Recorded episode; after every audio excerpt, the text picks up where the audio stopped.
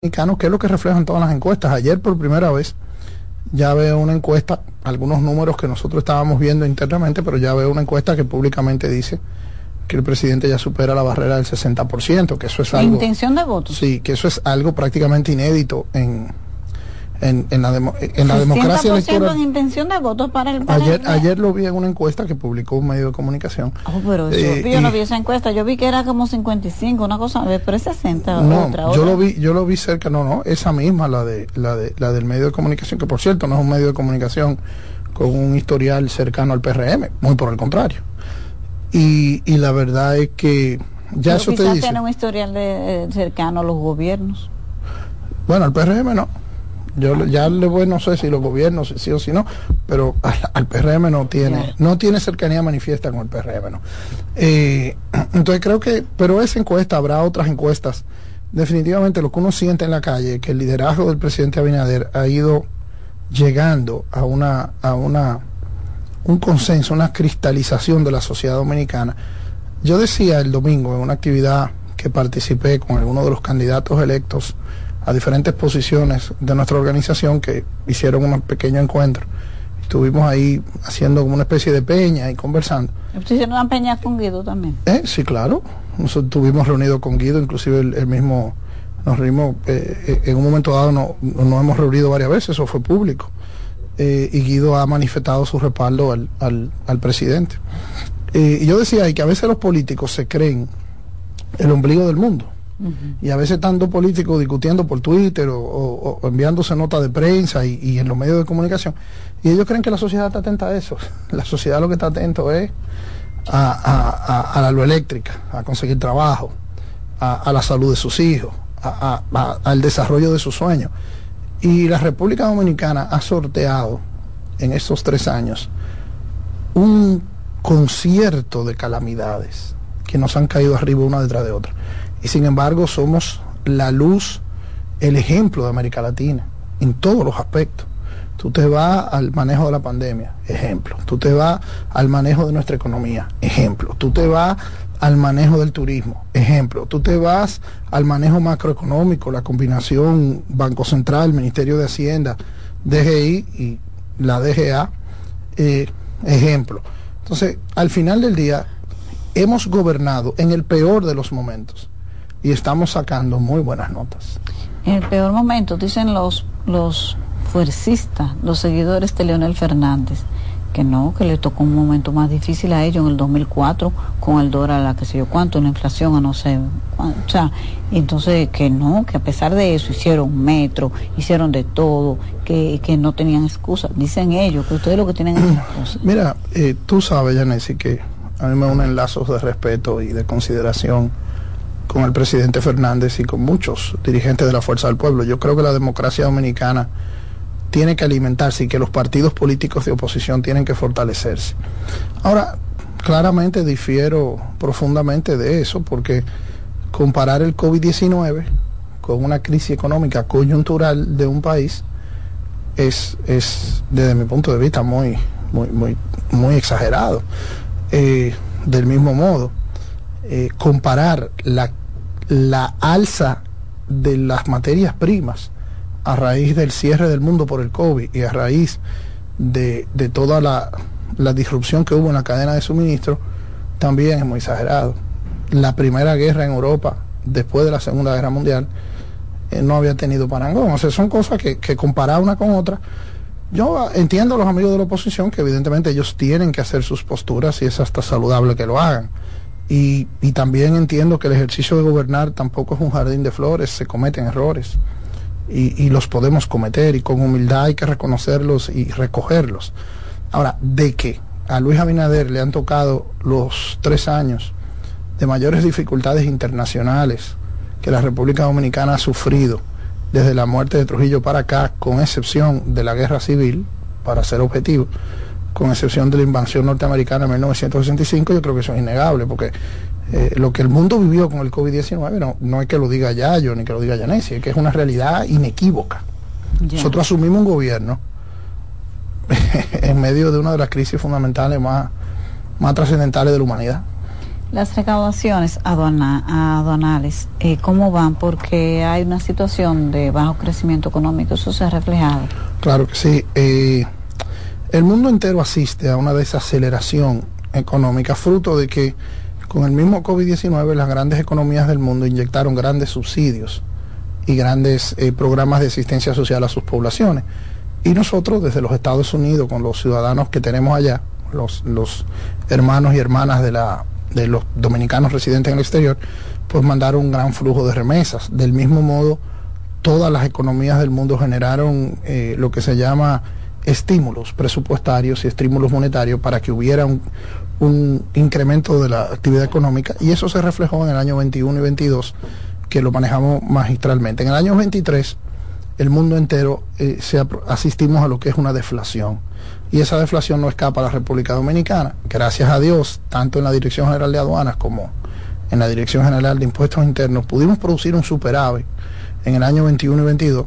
Eh, en el caso de la Dirección General de Aduanas, el 21 superó el 30% de lo que se nos había presupuestado como recaudación y en el año 2022 eh, superó un 20% de lo que se nos había eh, presupuestado, que con eso pudimos subsidiar el alza del combustible, que con eso pudimos no tener que meternos en una reforma fiscal que hubiera sido tan gravosa para la sociedad dominicana. Y en el año 2023 hemos podido decirle al mundo que íbamos a recaudar, aún con la deflación, cifras importantes y con eso no nos subieron los intereses de la deuda, con eso no nos subieron eh, la calificación de riesgo. Estamos en un 90 y, pico por ciento, 90 eh, y pico alto de recaudación en base al 2023, todavía estamos un poquito por debajo, eh, pero si tú comparas lo que estamos recaudando por furgón, lo que estamos recaudando por actividad económica, por rubro, todavía estamos muy robustos en el tema de recaudaciones, sin negar evidentemente que el año 2023 eh, la economía dominicana, eh, el pronóstico de crecimiento es más modesto de lo que había sido el 21 y el 22. Pero de nuevo sigue siendo la República Dominicana líder en crecimiento económico en toda la región eh, cuando hay contracción en Europa, cuando hay contracción en Estados Unidos, a la que nosotros no escapamos. Pero la verdad es que el Fondo Monetario Internacional, el Banco Mundial, las calificadoras de riesgos han eh, evaluado el récord recaudador de la Dirección General de Aduanas hasta ahora como sobresaliente y nosotros nos sentimos muy satisfechos con lo que vamos logrando. ¿Y el cierre de la frontera cómo afectó? Y Mira, ya hace más de un mes de eso, porque aunque ha hecho un intento en la República Dominicana por restablecer el comercio, entonces en Haití ahora hay una resistencia. Mira, eh, definitivamente el, todavía es muy temprano para medir el costo exacto en términos fiscales y económicos del cierre de la frontera. La Dirección General de Aduanas no es la institución que más sufre en ese sentido, más lo hace la Dirección General de Impuestos Internos, porque lo que sucede entre la, en, la, en la frontera dominico-haitiana es que exportamos hacia Haití. Y como todos sabemos, las exportaciones, el impuesto no lo paga, eh, no se paga en el país emisor, se paga en el país receptor. Entonces, eh, esas exportaciones hacia Haití eh, los va, lo va a sufrir la economía haitiana en lo inmediato porque no va a recibir lo que eso pagaría de impuestos. Y lo va a recibir la economía dominicana un poco más postergado porque el, el, productor que no vendió ese producto dejará de pagar los impuestos en la DGI. O sea, todavía eso no se siente a nivel de fiscal. Claro, sí es cierto que el que no está vendiendo su producto, el que no está haciendo su comercio, bueno, pues eso le, le hace una disrupción importante. Y además, los mercados binacionales, eh, como yo sé que tú has estado por allá, y si tú sabes, que ahí se mueve una, una, economía menuda, una economía informal, una economía instantánea. Son pequeños comerciantes con pequeños comerciantes haitianos. Y la verdad es que eso es difícil cuantificarlo. El Banco Central cuantifica ese comercio en alrededor de 1.500 millones de dólares al año. Si tú clasificas eso, lo divides entre 12, te da ciento y pico de millones de dólares al mes. Si tenemos un mes cerrado, tú puedes inducir que ese sería el costo que tendría hasta este momento. Ahora, claro, eh, todavía es muy temprano para eso. Ahora tenemos la mediación de, organismos internacionales y demás. Y yo aspiro a que al final del día tanto el pueblo haitiano como el pueblo dominicano eh, eh, llegarán a un arribo normal, porque el comercio fronterizo es una realidad humana en todas las fronteras del mundo. O al final el comercio sobrepasa cualquier diferencia política, cualquier diferencia que pueda existir entre países. O sea que yo creo que eso será algo que iremos poco a poco subsanando. Eh, eh, recientemente hubo un evento con relación al hub logístico y ya los entendidos en esta materia, uno los escucha hablar de que es la parte de la fortaleza de la economía del futuro de la República Dominicana. Me gustaría saber cómo es que va eso, hasta en qué punto estamos ahora. ¿Y cómo es eso para que la gente común pueda entender? lo primero que te digo, Janice, es que ya nosotros somos un hub logístico de calidad, de calidad mundial. ¿Qué es ser un hub logístico? Ser un hub logístico es ser una estación de comercio, de intermediario de comercio, ser un istmo comercial. Por ejemplo, todo el mundo sabe que el canal de Panamá surtió grandes efectos para la economía de Panamá. Entonces, nosotros somos, hasta cierto punto, un istmo comercial. ¿Por qué? Te explico. Nosotros, la República Dominicana tiene más conectividad aérea con Europa que la que tiene Brasil, que la que tiene Argentina, que la que tiene Chile. La gente no se imagina eso y por qué. Nosotros recibimos alrededor de 10 millones de turistas al año. Esos turistas vienen por avión y esa carga que viene, que, que traen los turistas, se puede llevar la carga. Hace 100 años toda la carga era marítima. Hoy en día, cuando tú compras por internet, cuando tú haces una transacción comercial por internet, eso te llega por un avión. Entonces, el llegarte por un avión, nuestra conectividad aérea es a su vez una oportunidad, porque ya los aviones están aquí, ya la gasolina se pagó, ya se pagó el flete, ya se pagó, etcétera. O sea, ya cuando eso está aquí, usarlo para transportar carga es mucho más simple. Entonces, la República Dominicana en estos tres años ha hecho un esfuerzo consciente dirigido por el presidente Abinader a través de nuevas legislaciones, como es el hecho de la Ley General de Aduanas, como es el hecho de la Ley de Comercio Marítimo, como es el hecho ahora de la Ley de Centros Logísticos, para que si usted produce, eh, vamos a suponer, usted produce zapato en Colombia, o produce flores, o produce piña, o produce cualquier artículo en Colombia, en Sudamérica, en cualquier parte de, de América que quiere llevar a Francia, a Inglaterra, a Alemania, esos productos se pueden empacar en República Dominicana, se pueden procesar en República Dominicana, se pueden, entonces esa transformación de esa carga que se hace aquí genera empleos en centros logísticos, genera empleo en zona fábrica, en zona franca, genera empleo en fábricas. Y por eso es que tú ves que la República Dominicana en estos últimos tres años ha reducido el índice de desempleo hasta el punto de ya andar por un porcentaje muy cercano a los porcentajes que tiene la economía de primer mundo. Por eso que tú ves que las grandes multinacionales están descentrando su centro de distribución aquí. Y eso es algo que hemos liderado desde la Dirección General de Aduana, desde el Ministerio de Industria y Comercio, desde Pro Dominicana, que le hemos dicho al mundo, vengan a procesar sus artículos de comercio aquí. Tú produces zapatos en, en, Italia, eh, eh, de estas marcas internacionales poderosísimas. Si tú las ensamblas en República Dominicana, no pagas impuestos para entrar a Estados Unidos. O sea, un zapato Louis Vuitton, por ejemplo, si tú le pones aquí levilla o le pinta el taco aquí, no paga impuestos para entrar a República Dominicana. Entonces, si tú lo estás produciendo en Francia, ese zapato, por el acuerdo de libre comercio. Claro, tú lo quieres ensamblar en República Dominicana para que entre con más competitividad de Estados Unidos. Entonces, desde la Dirección General de Aduana, nosotros hemos hecho una serie de cosas para potencializar eso. Por ejemplo, ¿Qué ustedes están haciendo con relación a eso ahora que no se hacía antes? ¿Algo, Lo primero es que estamos calificando nuestros muelles de una manera con la seguridad, acorde con los estándares internacionales. Cuando nosotros llegamos a aduana, Yanesi, solo el 40% de la carga era vista por rayos X. Hoy más del 94% de la carga se ve por rayos X. Entonces, cuando eso llegue a Estados Unidos, que ya tiene el sello de que pasó por un rayo X estandarizado con las aduanas de los Estados Unidos, ellos dicen, bueno, pero esta situación entonces ya, bueno, vamos a procesar esta carga y te dan certificaciones de operador económico autorizado que permite que tu carga no sea revisada de manera intrusiva cuando llega allá. Entonces, los hallazgos que hemos hecho en, en, estupefacientes y en drogas, que antes promediaban 3 toneladas, hoy promedian 30 toneladas. Entonces, ellos ven que estamos haciendo un esfuerzo por combatirle sus preocupaciones, entonces te procesan la carga más rápida. Y si tú eres un exportador y tú dices, bueno, pero yo puedo mandar mi carga a Estados Unidos o mandarla a Europa, desde Jamaica, desde Panamá, desde, Cuba, desde, cualquiera de esos países, y tú dices, no, pero República Dominicana tienen los rayos X que quieren ellos, tienen los procesos que quieren ellos, están estandarizados con ellos, donde tú llevas tu carga. Entonces, eso poco a poco está convirtiendo el sector logístico dominicano en uno de los elementos de competitividad de la economía dominicana. De acuerdo al programa que, ha desarrollado Luis Abinader con el tema de burocracia cero.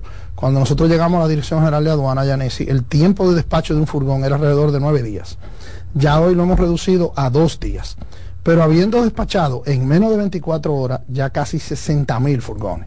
Eh, eso del despacho 24 horas. Despacho 24 horas, claro que sí, y eso es un tema que, que yo te puedo decir que va, eh, que va impulsando a la República Dominicana de una manera muy, eh, muy eh, con mucho optimismo y que nos presenta como un país con el que se puede hacer negocio donde se puede invertir. Entonces, estos tres años de aduanas, ustedes han podido potencializar eso con el tema de rayo X, la, el despacho 24 horas y la base para el desarrollo de ese hub logístico que, aunque que todavía no se ha logrado, potencializar al nivel que se proyecta. ¿Para cuándo ustedes tendrían proyectado que eso sea ya como esté, vamos a decir, al 90 o 100%? Siempre hay posibilidad de mejoras. Yo, creo que sí. Eh, al final, el esfuerzo eh, de cualquier eh, ámbito que tú mires, el comercio exterior, siempre tendrá oportunidad de mejora porque la competencia comercial nunca cesa. ahora, ya hoy nosotros estamos calificados como un hub logístico. Yo entiendo que debemos mantenerlo porque al final del día cualquier logro eh, que se haga desde el punto de vista de un emprendimiento, sea empresarial o sea público, o desde un logro de una sociedad. Eh, Para hablarlo en otros términos, por ejemplo, nosotros tenemos un Ministerio Público Independiente, que, el presidente lo inauguró y tenemos tres años eso. Pero para que podamos todos coincidir y concluir que la justicia es independiente y que ya no tiene interferencia política, eso deberá tener 10, 15, 20 años de continuidad y ya se convertirá en una norma. Como el 4% de la educación que, que, que se anunció hace unos años pero que tuvo un tiempo que necesitaba atracción. Ya nosotros somos un hub logístico. Ahora, para que eso se mantenga y ya se incorpore a nuestra economía, como hablamos del turismo, como hablamos del, cacao, del azúcar, del tabaco, del café, eh, como hablamos de nuestra capacidad industrial, esto va a requerir que cuatro o cinco periodos gubernamentales mantengan este énfasis en el tema logístico para que nos convirtamos en una potencia logística de la región. Ya somos un hub logístico. Ahora, para ser una potencia logística de la, región, esto requerirá continuidad. Que yo entiendo que en los próximos años eh, eh, el país irá cada vez más abrazando esto desde el sector privado, desde las academias.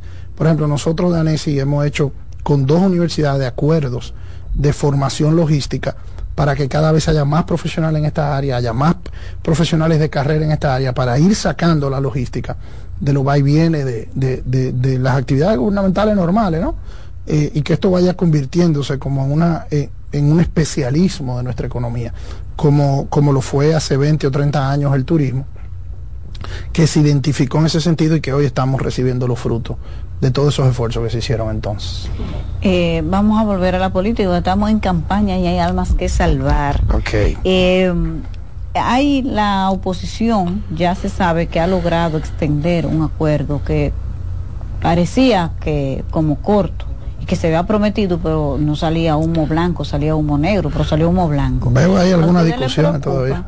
Pero ellos saben que eso se acoteja, como dicen la Mira, entonces, a ustedes no les preocupa en lo absoluto, en lo absoluto, yo yo creo que eh, cada vez que yo en lo particular ya yo veo acuerdos y entendimiento en política, me alegro. Inclusive sea en mi contra. Porque al final la política es el arte de conciliar y es el arte de producir posibilidades en beneficio de la gente. Y que los partidos políticos tengan la madurez de sentarse en una mesa y entenderse, eso siempre será beneficioso para la democracia dominicana y para la gestión de gobernar. El problema del Partido Revolucionario Moderno no es lo que hagan los otros se pueden juntar, pueden no juntarse, pueden juntarse otra gente, pueden desdecirse, hoy pueden decirse buenos, mañana pueden decirse malos, pueden expulsarse de un partido y del otro, pueden cambiarse de un partido al otro, y eso es parte del ejercicio democrático. El problema del PRM es bien gobernar. Si nosotros defendemos nuestra economía, si nosotros creamos empleos, si nosotros eh, producimos las reformas en la seguridad ciudadana que estamos produciendo, si defendemos la soberanía nacional como lo hemos hecho ante el conflicto con el hermano país haitiano, si logramos que este país tenga exportaciones récord como lo ha tenido en estos últimos dos años, si logramos inversión extranjera récord como lo hemos logrado, si logramos eh, eh, más de mil millones de dólares de promedio mensual en exportación, si logramos el crecimiento de la zona franca como lo hemos logrado, pueden juntarse, pueden volverse a juntar, pueden separarse y pueden volverse a juntar y como quiera el PRM va a ganar las elecciones. Entonces, eh, a veces yo digo mucho que eh, si uno en estas posiciones se pone mucho, eh, le pone mucha atención a la diatriba y a la discusión, puede perder de vista que la única campaña que gana es la buena gestión. Desde la oposición, y yo me pasé veinte y tantos años siendo un dirigente político no, opositor. oposición después de esa experiencia. déjame decirte, eso es parte, el que entiende la democracia como el libre juego de ideas sabe que un día estás en el gobierno y un día estás en la oposición. Si, si entiendes otra cosa, andas equivocado. Pero yo me pasé veinte y tantos años eh, en la vida política opositora y evidentemente el que está en la oposición tiene que proponer, tiene que retar, tiene que llamar la atención. El que está en el gobierno tiene inclusive que hablar poco, lo que tienes que hacer. Yo te decía fuera de cámara que para mí es porque tú eres muy insistente y muy especial, mm. porque yo estoy inclusive yendo poco a los medios de comunicación, porque yo quiero que la gestión hable por mí. Yo quiero que los números hablen por no, mí. Pero si fuera por aduana ganan con el 60. bueno, yo sí. logístico. Eh, entonces, entonces, al final, al final, Janesi, yo creo que desde el gobierno hay que hablar con acciones, hay que hablar con resultados.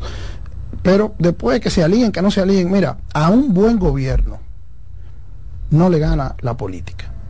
Inclusive, eh, en un momento dado, una de esas conversaciones que yo tuve con uno de los dirigentes opositores, hoy opositores, eh, y él me decía, me voy a reservar el nombre, pero él me decía que los gobiernos pierden elecciones o la ganan con su gestión. O sea, lo que la oposición política haga eh, no es determinante. Tú tienes que o bien gobernar o mal gobernar. Y, eso fue lo que le pasó inclusive al Partido de la Liberación Dominicana, que, que, pierden las elecciones en un momento de división, en un momento de diatriba, en un momento donde dejan de gobernar de la manera que la sociedad dominicana los acepta. Pero dice la oposición que con un 1.5% de crecimiento en la economía, ningún gobierno en el mundo se ha reelegido. Dicen ellos, yo, eso es lo que yo digo. Y que en a nivel internacional, los gobiernos que han tenido esta situación económica han perdido en este contexto. ¿Por qué ganarían ustedes?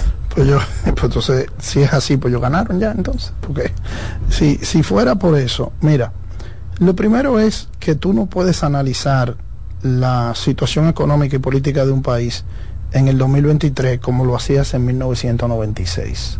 Porque el mundo es diferente. En el 1996 no se compraba por internet. En el 1996 Facebook no existía. Ni, existía Twitter, ni, existía Instagram. De, WhatsApp que tiene presidente Al final del día, la sociedad es otra. Y además, el crecimiento económico sigue muy importante. La economía dominicana va a cerrar este año muy por encima de ese 1.5% que habla la oposición.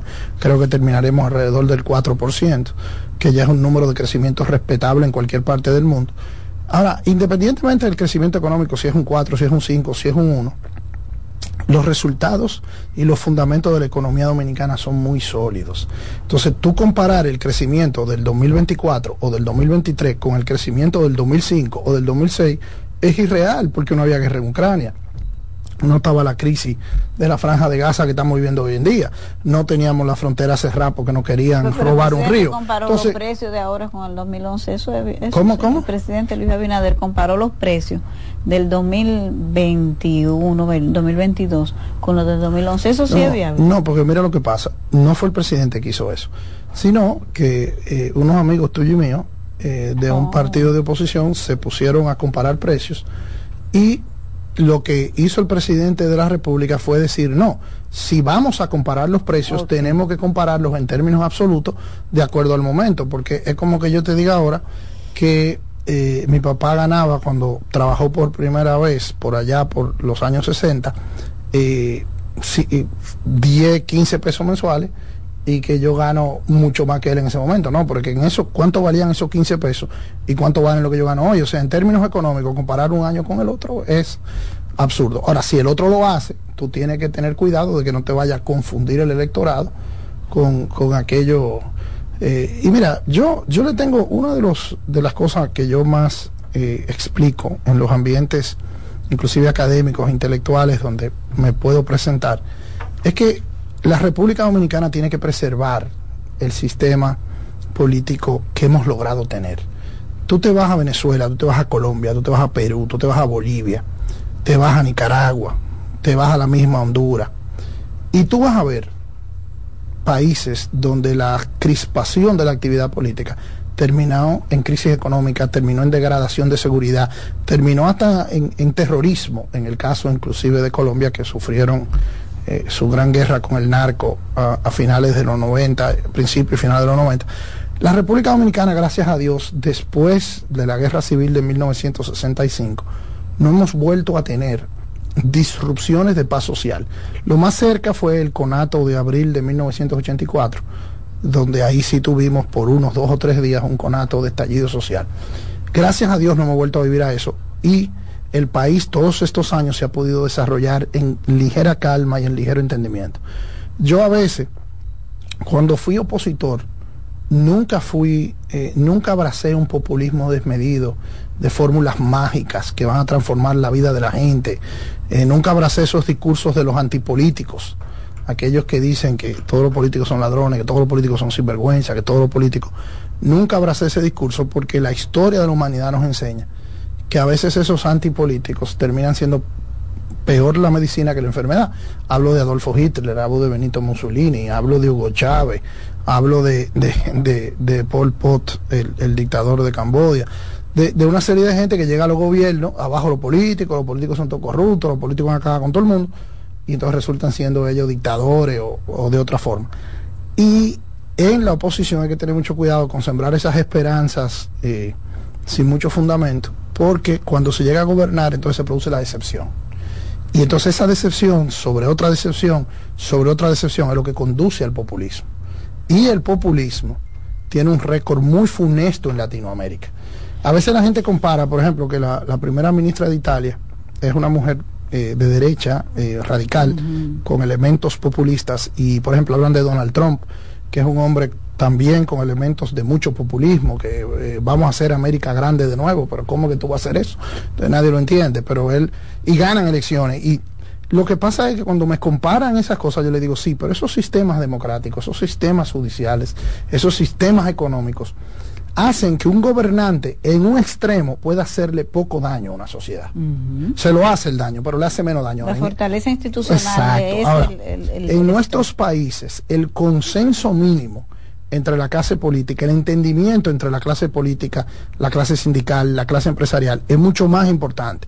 Y por eso que tú ves cómo en escasos, en escasas horas, en días, una economía tan poderosa como la de Colombia, tú la ves a la deriva por, por una crispación exagerada entre el presidente y la oposición. Yo creo que aquí, que gracias a Dios todavía tenemos un liderazgo maduro, dentro de todas las diferencias que se puedan tener, yo coincido en que todavía tenemos un liderazgo político maduro. Eso hay que preservarlo. Y por eso yo, siempre que puedo hablar con los opositores, con los cuales eh, yo siempre le digo a ellos, mi única diferencia con ustedes es que yo no quiero que ustedes ganen elecciones. pero después, de, pero después de ahí yo trato de tratarlo bien. un tema que a mí me gustaría abordarlo. Eh, según te escucho, tú das por hecho la, la reelección del presidente Luis Abinader. Por supuesto. Entonces, a partir de que ese hecho sea consumado y ocurra, el presidente Luis Abinader será el segundo político en la República Dominicana que quedará jubilado por la Constitución de la República porque el modelo de reelección presidencial que hay vigente y que le ha tocado al presidente Abinader no le permite volver a presentarse como candidato presidencial. ¿Cómo está el relevo del PRM ante ese? Y hasta aquí, buenas noches, buena suerte agradeciendo su sintonía y esperando contar con su audiencia a las 7 de la noche, cuando regresemos con otro invitado especial. Estás en sintonía con CDN Radio.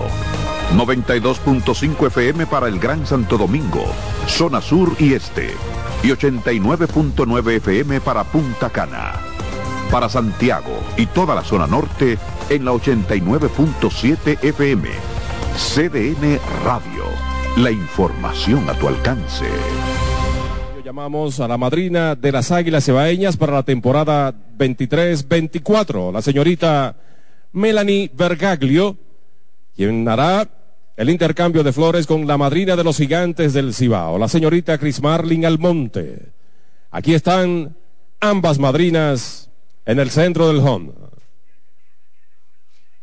un intercambio de flores como símbolo de amistad y competitividad, que es lo que se acostumbra en este tipo de evento deportivo.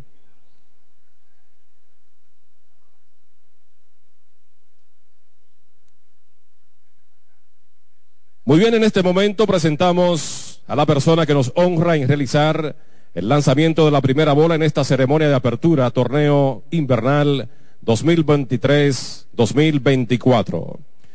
La señora Malia, María Amalia León es presidente de la Fundación Eduardo León Jiménez y directora general del Centro León, instituciones culturales fundadas en Santiago de los Caballeros por los hermanos León Asensio, como un legado de gratitud a la región y que al igual que este estadio Cibao y nuestras águilas cibaeñas son un símbolo de nuestra puntaje pujante ciudad.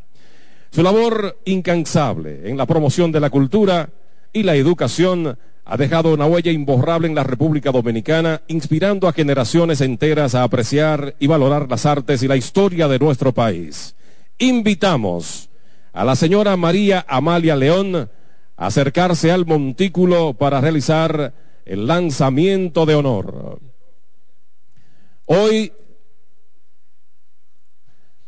el señor Winston Llenas es el receptor de honor y la bola que se ha utilizado es una bola rosada en honor, en reconocimiento a la lucha contra el cáncer de mama porque hoy es 19 de octubre, Día Internacional de la lucha contra el cáncer de mama. La señora María Amalia León ha realizado el lanzamiento de la primera bola.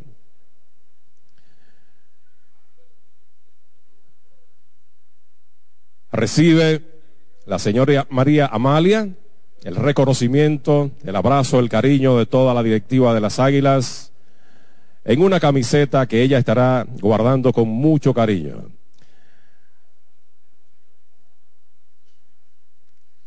Muy bien. Estamos listos para jugar béisbol. Con esta ceremonia dejamos formalmente iniciada esta temporada de pelota otoño invernal dominicano 2023-2024. A jugar béisbol, playball, águilas gigantes y por supuesto, apostamos al nuestro, las águilas ibaeñas a ganar. Equipo campeón, águilas ibaeñas 2023-2024. Bienvenidos al Estadio Ciudad, señoras y señores. Así concluye nuestra ceremonia por esta noche. Vamos de inmediato. Vamos a nuestros estudios y luego regresamos con el inicio de la transmisión de la cadena de las águilas. Vamos adelante, adelante estudios.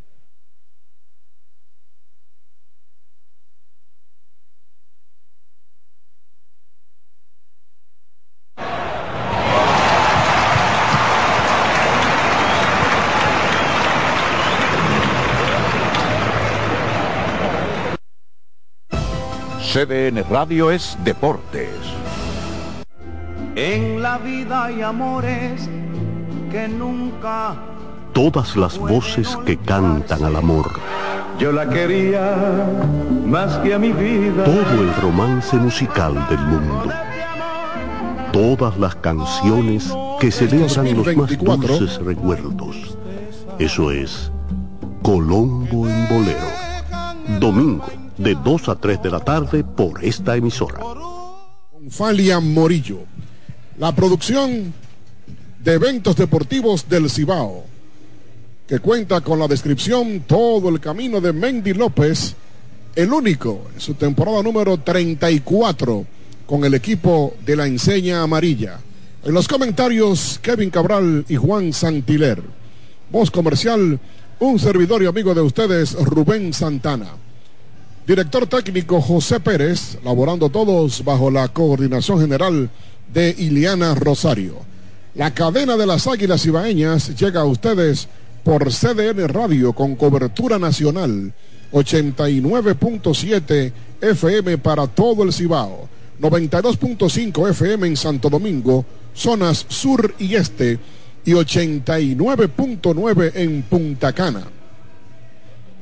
Hoy jueves 19 de octubre, primer partido de la temporada recibiendo a los gigantes del Cibao y con gran alegría recibo en nombre de todo el equipo de transmisión a mi querido compañero y hermano Juan Santiler. Juan, feliz noche, bienvenido. Bienvenido, muchas gracias, don Rubén Santana. Qué bueno que nos acompañan todos los seguidores del béisbol dominicano, en especial los de las Águilas Ibaeñas. Estamos ya prestos para llevar todas las informaciones, todas las jugadas, todo concerniente al equipo 22 veces campeón del béisbol de la República Dominicana, Águilas Cibaeñas, directamente desde el Estadio Cibao. Iniciamos una nueva temporada con muchas expectativas, muchos atractivos para los fanáticos, porque hay un Estadio Cibao con áreas remozadas, a ver concursos, ya hablaremos más detalladamente de eso. Y hoy en conjunto de las Águilas que pone cinco importados en su alineación de nueve hoy para enfrentar a los visitantes gigantes del Cibao. Y pues Ariel Miranda, cubano que ya ha desfilado por el béisbol de grandes ligas, tomará la lomita por el equipo de las Águilas Cibaeñas. Tendremos una noche fresca donde la brisa está soplando hacia el left field, del home hacia el left, y pues los pronósticos de lluvia no van a afectar el desarrollo de este juego si es que se mantienen los mismos. Bueno, así que ya están los árbitros ahí, estamos prestos a escuchar las notas de nuestro glorioso himno nacional para que aquí se cante play ball en este estadio Cibao desde Santiago de los 30 Caballeros. Hoy las Águilas Cibaeñas iniciando el torneo donde se estarán jugando 50 partidos de serie regular, al igual que los otros integrantes de la Liga, Gigantes del Cibao, Leonas del Escogido, Tigres del Licey, Estrellas de Oriente y Toros del Este. Así que escuchemos el himno nacional.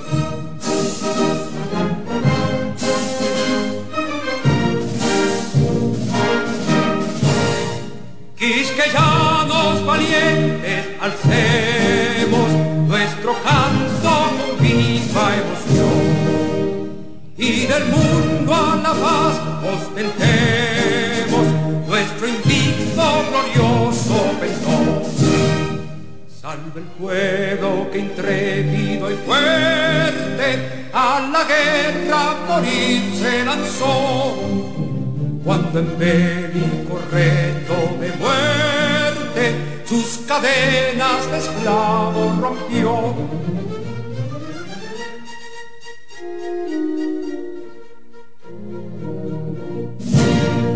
Ningún pueblo se libre merece si es esclavo y servil, si en su pecho la llama no crece, que tembló el heroísmo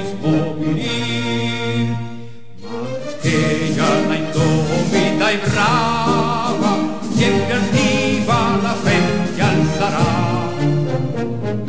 Mil veces esclava, otras tantas el libre.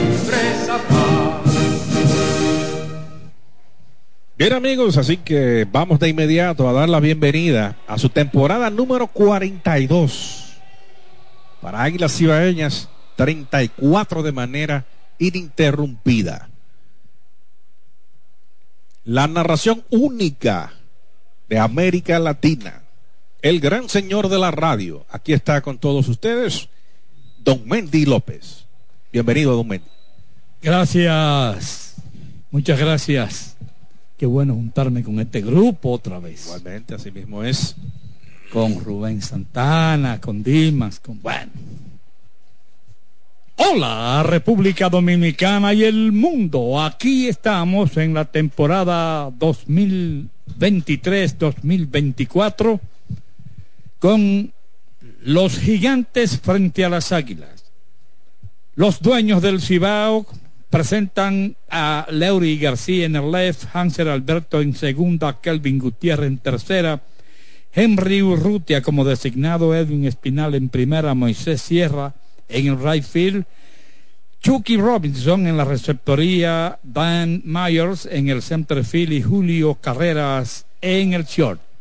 Los de casa, los Reyes del Cibao presentan a César Prieto en tercera, Juan Lagares en el center field, Yadiel Hernández como designado, Alexander Canario en el right field, Daniel Parca en la primera base, Jairo Muñoz en segunda, Oscar Mercado en el left, Francisco Peña en la receptoría, Ramón Torres en el short y va a tirar por las Águilas Cibaeñas Ariel Miranda, zurdo cubano. Por los gigantes estará Gabriel Hinoa. Sí, Hinoa que está en una sexta temporada, todas con los gigantes del Cibao. Y vemos ahí al árbitro principal de hoy, Félix Neón, aclarando algunas cosas con ambos dirigentes, en el caso de José Lejer de las Águilas y de Wellington Cepeda de los Gigantes del Cibao. Cepeda ahora en ese nuevo rol, era el coach de picheo, ya que Pipe Urueta ahora pasó a ser gerente general de ese conjunto de los Gigantes y ahora Cepeda se estrena como dirigente para la tropa nordestana. Entonces, el, la batería de árbitros, aparte de Neón, que va a ser el principal hoy, Juan Rodríguez, Juan Manuel en primera base, Rodolfo García estará en segunda, Brian Monero en tercera base. Y entonces, para estar con el cronómetro, con el reloj, van a estar encargados Miguel Grullón y Francisco García. Esos son los árbitros y que van a estar impartiendo las llamadas aquí en este partido que ya está eh, pues prácticamente a segundos de iniciar. El cubano Ariel Miranda, como decíamos, un hombre ya con experiencia de grandes ligas, él estuvo con el equipo de los marineros de Seattle, inicialmente con Phillies de Filadelfia, y él entre el 2018, 2020, antes del COVID, pues el hombre tuvo una temporada de 160 entradas en grandes ligas. De hecho, el segundo eh, de Cuba con el mayor total de entradas en una temporada detrás de José Fernández, el recordado lanzador derecho de los Marlins de Miami, ya fenecido. Y entonces Miranda, tratando, ¿verdad?, de, de tener oportunidad de abrir ojos, aquí está para las Águilas Ibaeñas. En la Liga en la Liga Mexicana de Béisbol, en 16 aperturas tuvo récord de 4 victorias, una derrota y efectividad de 4.56 en 77 entradas. Así que vamos a ver cómo se presenta el zurdo ante esta tropa de los gigantes que el año pasado en los 10 partidos contra las Águilas solamente ganaron 4. Las Águilas dominaron la serie particular 6-4 durante el tramo regular y las Águilas en, en la semifinal dominaron también 3-2 ante estos gigantes del Cibao. Así que todo listo y vemos un estadio Cibao, un terreno eh, pintoresco. ¿Eh? Sí. Qué hermosura. Sí. Por aquí, por el ala derecha, lo que parece es como el centro de, de, de una ciudad de esta. Qué bonito, qué bonito estadio, qué bonito estadio. Han también ampliado algunos palcos, los, los palcos VIP. También aquí ha- se ha inaugurado un lounge cigar para los que disfrutan de su puro. ¿Eh? Van a tener ahí, sí, un Yo me voy a bajar de aquí, me voy a subir allá con mi puro. ¿Eh? Los famosos coiba, ¿verdad? Y poca rumbo me corta los ojos. Pues sí, entonces hay muchas eh, atracciones. Por ejemplo, ya el fanático se te va a sentar ahí y va a pedir la comida desde su asiento, Así es. bajando una aplicación en el celular. Código QR. Sí, QR. así es. O sea que son facilidades ya que nos, se están, eh, nos están acercando a, a niveles internacionales. Y en el caso nuestro, esperen en el transcurso de la semana una innovación con la transmisión de radio en streaming. Sí, Ya estaremos también en todo el mundo a través de YouTube. Correcto. Así que interesantísimo. Y las Águilas Ibaeñas junto a comercializadora eh, deportiva dominicana, pues eh, haciendo todo para eventos eh, deportivos del Cibao, realmente pues haciendo todo para que quede a satisfacción de todos los fanáticos. Entonces, ya Miranda haciendo unos lanzamientos de calentamiento, Leury García que estará siendo el primer bateador de los gigantes del Cibao. Ya, García tenía unas cuatro temporadas que no veía acción en la Liga Dominicana de Béisbol. Todos saben la clase de pelotero que es Leury. Y tratando, ¿verdad?, de, de ponerse a tono, de, de recuperar su, sus habilidades y de estar ready para cuando vengan esos campos de entrenamiento y el hombre poder estar listo como lo han hecho muchos otros peloteros eh, en su carrera. Vamos a ver, porque hay, parece que hay algo eh, que está deteniendo el inicio del partido. Es por el lado de tercera base. el, dirigente, el árbitro Félix Neón, vamos a ver, está esperando como que le den el ok, porque vemos al, al árbitro también de primera base, Juan Manuel, eh, que está esperando como que le cierren una puerta, será. Esos son los problemas que siempre se dan cuando antes de empezar un partido. Si es parece que hay una puerta allá en el right field y Canario va para allá, parece que la va a cerrar o eh, precisamente. Sí, así es. Es por la línea de foul allá atrás donde terminan las gradas. Ahí había como una puerta abierta y entonces eso está impidiendo están asegurando los árbitros, ¿verdad? De que los jugadores pues tengan la seguridad que requiere para jugarse un partido de béisbol. Ahora viene Jairo Muñoz a hablar con, con Miranda. Vamos a ver entonces qué otra cosa. Algunos imprevistos, amigos, que siempre se dan. El partido pautado para las 7 y 30. Tenemos 7.45 de la noche.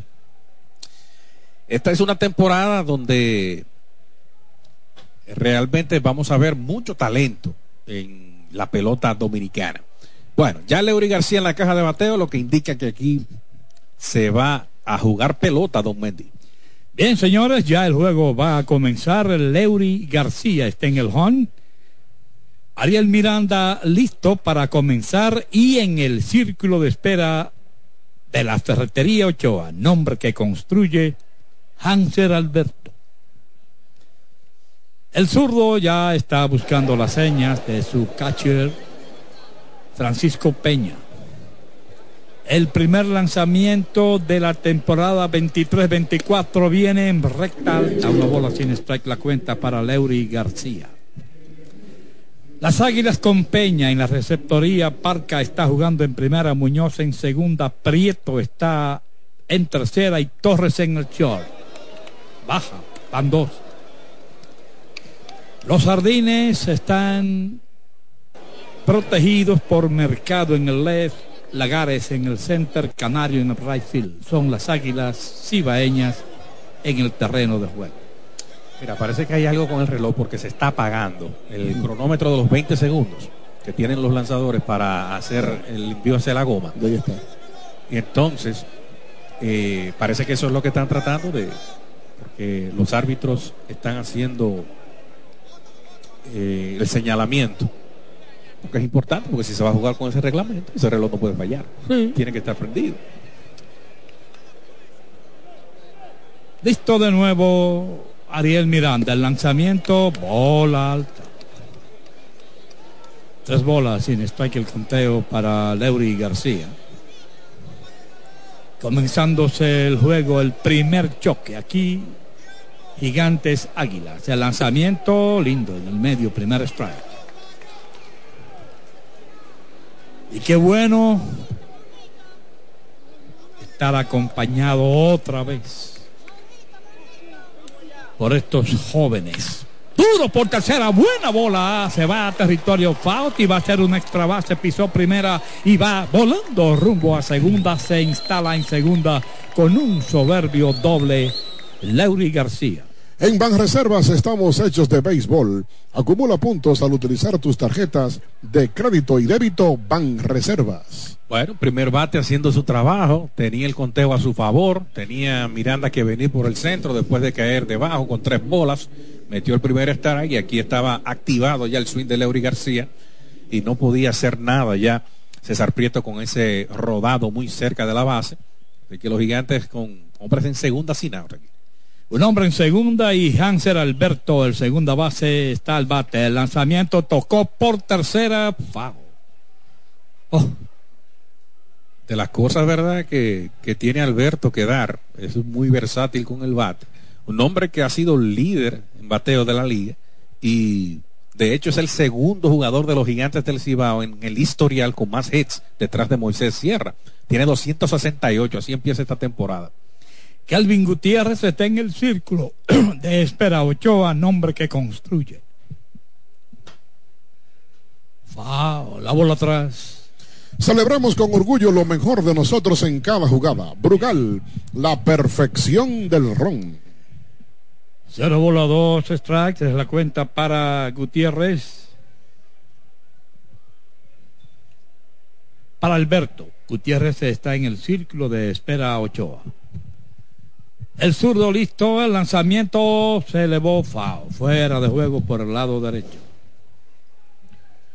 Alberto aquí pues tratando de mover a García por lo menos a tercera. Aquí el jugador de los gigantes del Cibao que hoy está defendiendo la segunda base. Cero bola, dos strikes, ya está listo Miranda. El lanzamiento, swing abanica. Se ponchó Alberto. Primera out.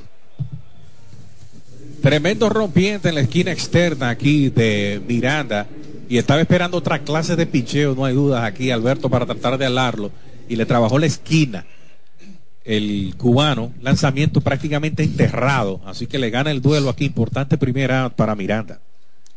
Una permanece en segunda García y Kelvin Gutiérrez, el antesalista, viene al bate. Urrutia está en el círculo de espera Ochoa, nombre que construye. El zurdo Miranda listo, el lanzamiento rápida pero alta. Una bola sin strike la cuenta.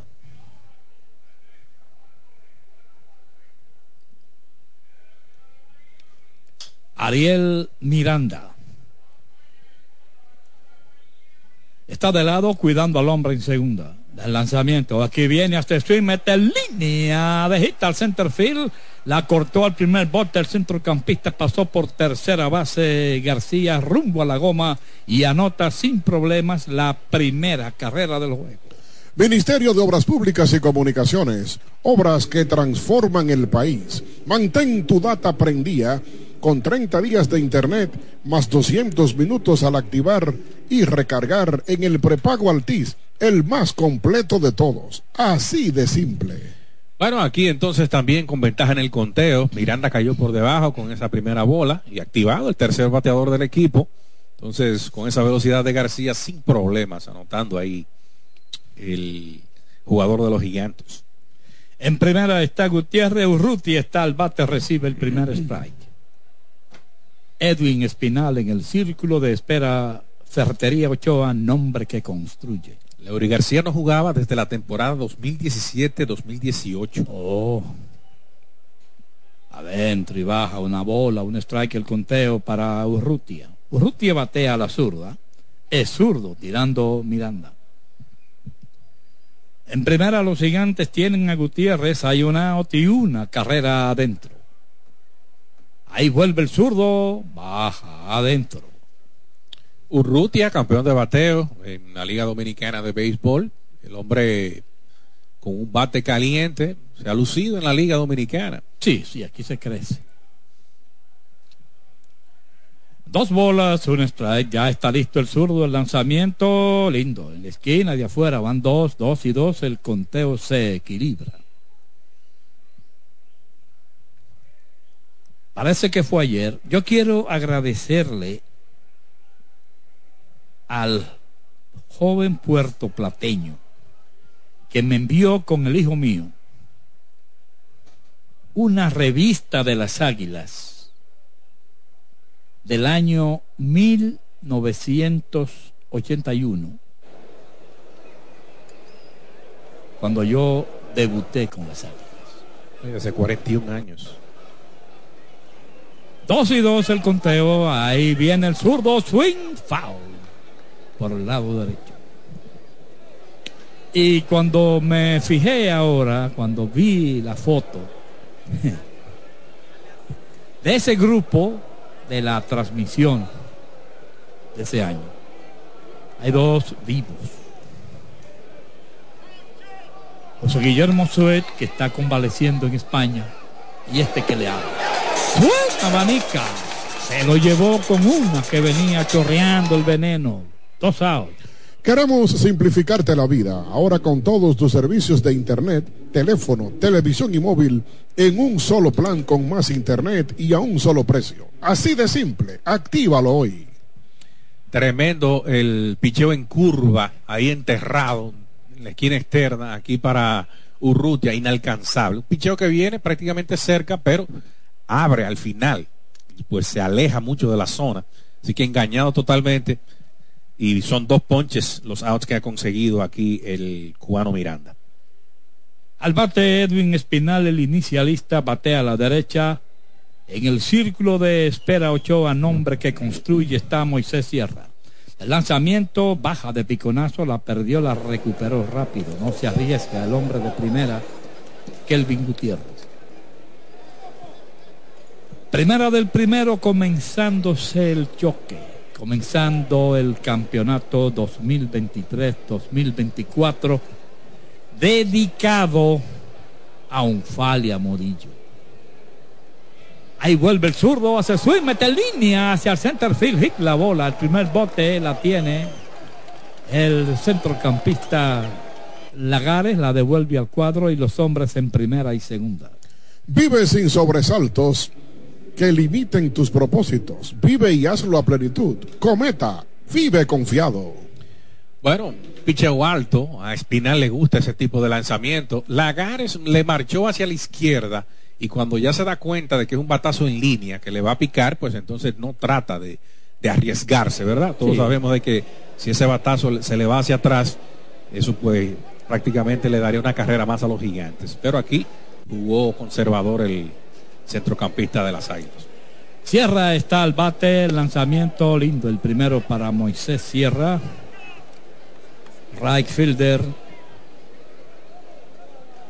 de los gigantes tiene un strike. Chucky Robinson está en el círculo de espera. Ferretería Ochoa, nombre que construye. De lado el zurdo Miranda cuida los corredores. El lanzamiento lindo, bombazo en la esquina de afuera, lleva dos. Cero bola, dos strikes. Ustedes saben quién es Onfalia Morillo para mí.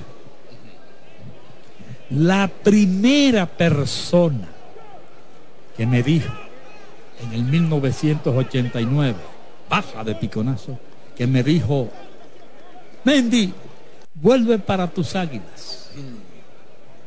En la rueda de prensa de las estrellas orientales al comenzar la rueda de prensa de las Estrellas Orientales, equipo al que le agradezco y quiero muchísimo, Onfalia había visto al difunto Tito Hernández entrar y hablar con los Antún. ¡Suen! ¡Abanica! El hombre se ha ponchado y así se va el inning. De ahorros y préstamos cuidando cada paso de tu vida. Presenta el resumen del inning. Una carrera, tres hits, incluyendo el doble de García y tres ponches para los tres outs. Rubén. Gracias, Mendy. Escapa de tus limitaciones y entra a un mundo de soluciones sin fronteras. Cometa, vive confiado. Cementos Cibao, la mezcla donde inicia todo. Saborea tus mejores momentos con Frutop, con sus sabores Citrus Punch, manzana pera, Fruit Punch, uva y el nuevo sabor a melocotón, todos con vitamina A y C. Saborea tus mejores momentos con tus sabores de Frutop, con vitaminas A y C para toda la República Dominicana. Y comenta para ustedes ahora el compañero Juan Santiler. Muchas gracias, don Rubén Santana. Bueno, aquí el equipo de los gigantes se va adelante en el partido tras el doblete de Leury García. Y aunque Hansel Alberto fue ponchado, pues entonces Kevin Gutiérrez, después de caer el cubano Miranda por debajo en el conteo, pues conecta el sencillo hacia el bosque central que produce la primera vuelta para el equipo de los gigantes del Cibao. Miranda se enfrenta a Urrutia, lo poncha tirándole y después de sencillo de Edwin Espinal al center, pues también poncha a Moisés Sierra. Se vio bien el cambio de velocidad, también la curva de Miranda, así que en el caso de Gutiérrez aprovechó ahí pues un picheo que estaba por el centro para conectar ese primer hit para, para él, el segundo de los gigantes, y remolcar la primera carrera. Bueno, aquí las águilas vienen con César Prieto, Juan Lagares y Yadiel Hernández. Te lo informa Brugal, la perfección del ron. Son los bateadores que estarán pues debutando, abriendo la temporada para las águilas. En el caso de Prieto, que hoy está jugando en la antesala, Lagares, que ya lo vimos en par de jugadas en el center field, y el cubano Yadiel Hernández. Entonces, vamos a ver aquí, siguen en la alineación Alexander Canario para las Águilas, Daniel Palca, Jairo Muñoz, Oscar Mercado, Francisco Peña y Ramón Torres. Ante el derecho Gabriel Hinoa, como ya habíamos acotado, sexta temporada de Hinoa en 18 aperturas en la Liga Mexicana de Béisbol, 7 victorias, 3 derrotas y un promedio de carreras limpias de 3.43. Así que Prieto, bateando a la zurda aquí contra Gabriel Hinoa, esta es la primera oportunidad de las Águilas y aquí regresa la narración del único, Don Mendy López. Gracias. Al primer lanzamiento mete línea hacia right field. La bola pica, va a lo profundo, pegó en la pared, volando rumbo a segunda. El tiro viene al cuadro y ya está instalado ¿Qué clase de línea conectado Prieto? Que no es Prieto nada, ¿eh? es un indiecito. Doble. En Banreservas estamos hechos de béisbol. Sácala del play y compra lo que quieras con Credimás Banreservas y págalo hasta en 48 cuotas. Bueno, así que pusieron a Moisés Sierra a correr temprano. Ese batazo se fue hasta la raya ya de los 3.35. Una línea de Prieto que consigue el primer hit de las Águilas en la temporada. Le guardan la pelota. Lagares viene al bate, viene desde el círculo de espera de la ferretería Ochoa, nombre que construye. Juan Lagares, el centrocampista. El círculo de espera de la ferretería Ochoa, nombre que construye. Juan Lagares, el centrocampista. El derecho Inoa de lado cuidando al hombre en segunda. El lanzamiento, aquí viene strike cantado el primero para Lagares, Yadiel Hernández en el círculo de espera Ochoa, nombre que construye. En la temporada pasada, Inoa en la serie regular, eh, solamente un partido para los gigantes del Ciudad, tiró una entrada. El lanzamiento hacia swing, mete un batazo hacia right field, a su derecha va rápido el right fielder, llegó, capturó el tiro rápido al cuadro y todavía tiene buen brazo el señor, ¿eh? Sí, señor. Una out. Fue un out fácil, como fácil es disfrutar una taza de café Santo Domingo, lo mejor de lo nuestro.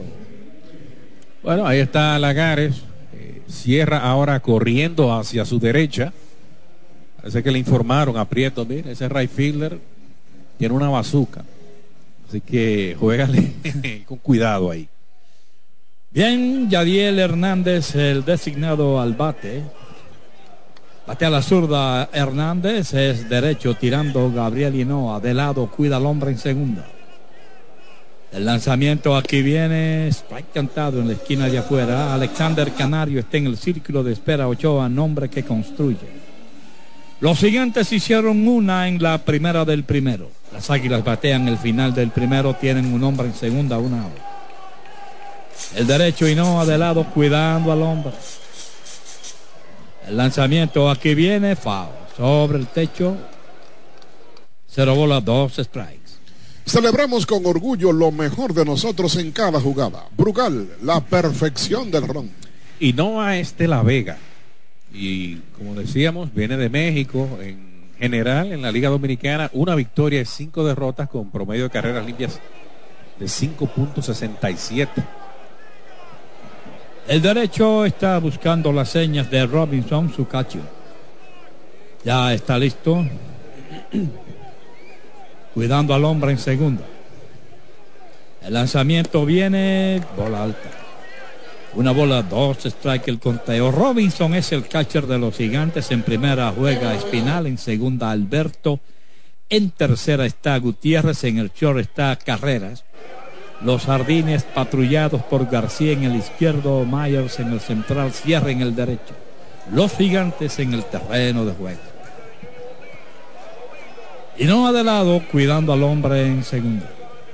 El lanzamiento viene, hace swing, se elevó en foul por el lado izquierdo, allá va el catcher, también va el tercera base, se les terminó el camino. Ministerio de Obras Públicas y Comunicaciones, obras que transforman el país. Obviamente este es el primer partido de Robinson en este estadio. Francisco Peña no hubiese hecho ese recorrido porque conoce muy bien las medidas Sí. y sabía que ese batazo estaba muy allá después de la quinta fila. En unido, el lanzamiento se elevó ahora, parece que tiene chance el tercera base. No, se le elevó.